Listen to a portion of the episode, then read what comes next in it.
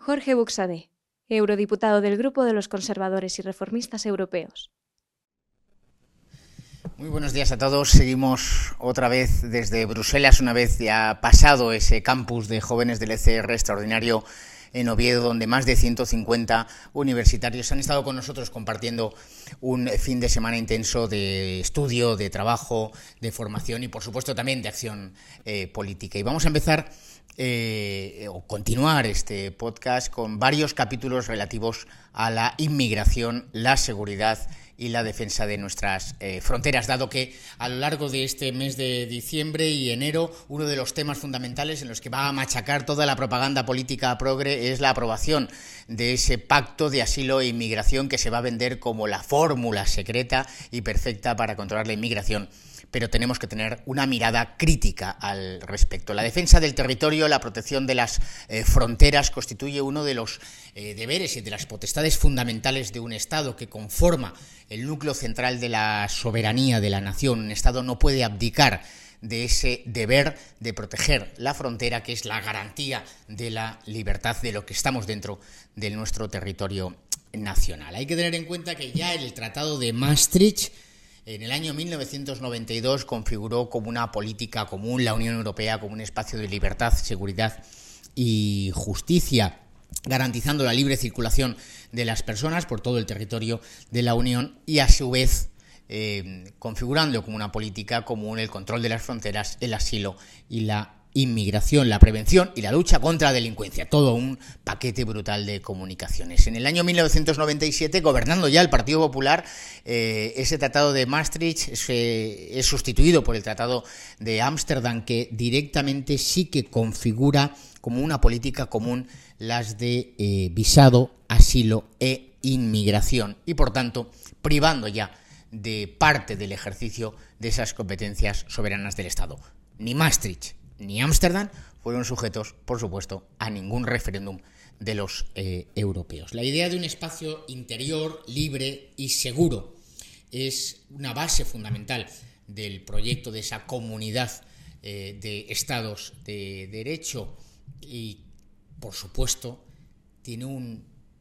como un fundamento y es la ultra protección de las fronteras exteriores, porque si luego vamos a poder viajar con eh, absoluta libertad y sin restricciones por el espacio interior, es necesario garantizar que solo entran en ese espacio interior aquellos que tienen derecho a hacerlo. Eso es lo que se llamó el espacio Schengen. Schengen crea también esa libertad de circulación para todos los delincuentes. Los delincuentes, los inmigrantes ilegales, cualquier organización colectiva delictiva puede moverse por el espacio interior de Schengen con la misma libertad que lo hacemos los nacionales o los inmigrantes legales en el territorio europeo. Basta eh, poner como ejemplo a Puigdemont, a Ponsatí y a Comín, eh, fugados de la justicia, prófugos de la justicia, que intentaron dar un golpe de Estado, cometieron los más graves delitos contra nuestro orden constitucional y se han movido con libertad por el espacio Schengen sin que las resoluciones judiciales del Tribunal Supremo sean cumplidas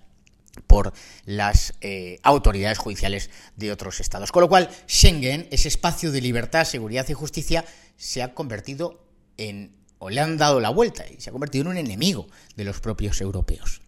Yo creo que esto es fundamental para enmarcar cualquier discurso sobre la inmigración. España es frontera exterior de Europa, España es frontera exterior de la Unión Europea y por tanto tenemos una gran responsabilidad, primero, para proteger la propia nación española y segundo, como sucede con Italia, con Grecia o con otras naciones en el ámbito oriental, pues por supuesto Polonia o Hungría, Rumanía, constituyen ese muro de contención de las fronteras exteriores de Europa. Y por tanto el interés de España y el interés de toda Europa es la protección absoluta frente a la inmigración masiva, desordenada y anti-europea que nos va a echar contra la pared y que va a colapsar nuestros sistemas económicos, nuestros sistemas sanitarios, nuestro sistema de protección social invadiendo o creando esos guetos multiculturales en la gran parte de las ciudades europeas. El fracaso de Dublín II, recordáis eh, todos, eh, quizá los más jóvenes no, eh, pero era un sistema que pretendía la imposición de cuotas obligatorias a los Estados miembros de asumir esos refugiados y la crisis del año 2015 obligaron a cambiar el llamado Plan de Acción de la Unión Europea en materia o contra el tráfico ilícito de inmigrantes, con vistas a eh, pues prevenir ese tráfico ilegal de seres humanos, combatir a esas ONGs en el Mediterráneo, utilizando todos los instrumentos legales operativos y administrativos disponibles. Hay que poner de manifiesto, ¿eh? yo creo que, que todos lo tenemos muy claro, que no es una cuestión de derechos humanos, es una cuestión de cumplimiento de la ley, de respeto a las fronteras y garantía de ese espacio común europeo. La gestión de la inmigración es una competencia, por ahora, soberana de los Estados miembros, en los que la Unión Europea lo único que hace es establecer unas disposiciones comunes, una política común, ¿eh? para que efectivamente las normas de entrada no sean distintas en España y en Italia, porque si no, aquel país que tenga las normas eh, pues más abiertas, menos restrictivas, pues será el coladero dentro del espacio europeo. Los Estados miembros son libres y deben seguir siendo libres para establecer las cuotas y las condiciones de aquellos inmigrantes que entran en su eh, territorio. El argumento tantas veces repetido de que la creación de vías legales de inmigración a la Unión eh, Europea es la garantía de que no haya inmigración ilegal, masiva y desordenada es falaz, es una mentira y lo estamos viviendo todos y cada uno de los días. No existen ni pruebas ni datos que lo sustenten. Basta ir a Polonia, basta ir a Hungría eh, para ver que puede crecer el empleo, que crece la prosperidad, que crecen las familias, que crece la demografía, con un control claro eh, y decidido de las fronteras exteriores. La adecuada garantía de los derechos de los españoles, de la economía nacional, de la libertad económica de empresas y particulares, de la libre concurrencia competitiva, exigen una legislación clara, precisa, concreta, determinada y fácil de entender y de aplicar en materia inmigratoria. Más aún, el colectivo humano dentro de Europa que más está interesado en, la, en el control, en la prevención y en la sanción de la inmigración ilegal son precisamente todos aquellos extranjeros que han entrado legalmente y residen legalmente en el territorio europeo, porque ellos han cumplido las condiciones para la entrada y se ven perjudicados por aquellos que, habiendo incumplido las condiciones de entrada, sin embargo, acaban teniendo los mismos derechos y ninguno de los eh, deberes. Ello no obstante, en todo este espacio, pues eh, contaros que el 23 de septiembre del año 2020, es decir, un año después de la puesta en marcha de la nueva legislatura y de la comisión de von der Leyen, cuando supuestamente habíamos ya, pues, no sé si era la tercera o la cuarta ola del coronavirus, la Comisión Europea trajo ese paquete legislativo del Pacto de Asilo e Inmigración, que estamos ahora terminando de negociar esta semana y la, y la siguiente. Un nuevo pacto que pretendía, digamos, superar todos los defectos del reglamento de Dublín, garantizar la mejor protección de las fronteras, la gestión ordenada de la inmigración, beneficiar o mejorar los retornos, que se llama aquí, es decir, las expulsiones de aquellos extranjeros que han entrado ilegalmente en territorio nacional y, sobre todo, resolver el problema, que era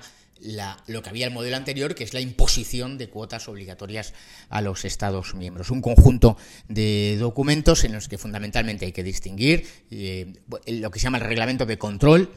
eh, que permitirá afiliar identificar a cada uno de los eh, inmigrantes que entran en el territorio europeo, el reglamento Eurodac, del que soy ponente, que es la base de datos sobre asilo e inmigración y que permitirá igualmente identificar los datos biométricos de todos aquellos que piden asilo y de aquellos que entran en el territorio europeo, sobre todo para controlar los movimientos secundarios, porque la mayor parte de los crímenes cometidos y los que vemos en Francia, en Bélgica, incluso en España, estamos hablando de eh, determinados sujetos que no tienen derecho a refugio, entran por un país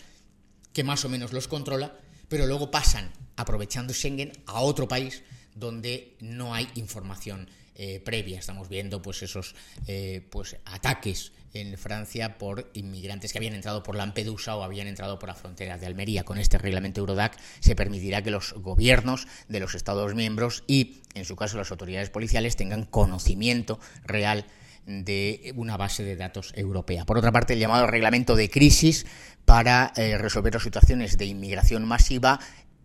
el reglamento de instrumentalización que es esencial, que permitirá si conseguimos sacar un buen documento, que aún estamos en ello, un reglamento de instrumentalización que permitirá excepcionar las reglas generales en aquellos supuestos en los que se puede identificar, como ha sucedido en Bielorrusia con Polonia o como ha sucedido en Marruecos con España, que potencias extranjeras utilizan a los inmigrantes como una modalidad de guerra híbrida para desestabilizar a los países de la Unión Europea y por otro las, eh, la refundición de la directiva de retorno para facilitar esos eh, retornos a sus países de origen de los que han entrado ilegalmente. Estas iniciativas de la Comisión que, bueno, pues podríamos decir que mejoraban el sistema anterior fueron absolutamente desnaturalizadas por la mayoría de este Parlamento Europeo, mayoría izquierdista, con el voto, hay que decirlo, del Partido Popular Europeo, que eh, eh, gira todo. ¿Y por qué? Porque aquí viven en la irresponsabilidad absoluta, porque evidentemente los eurodiputados que viven en eh, sus urbanizaciones protegidas o en los buenos barrios de las grandes ciudades en Europa no viven las consecuencias de la inmigración ilegal. Y en esa situación estamos. Este es el, marco general de la política asilo-inmigración repito, que vamos a ver cómo, cómo se resuelve a lo largo de este mes de diciembre y de enero de 2024, porque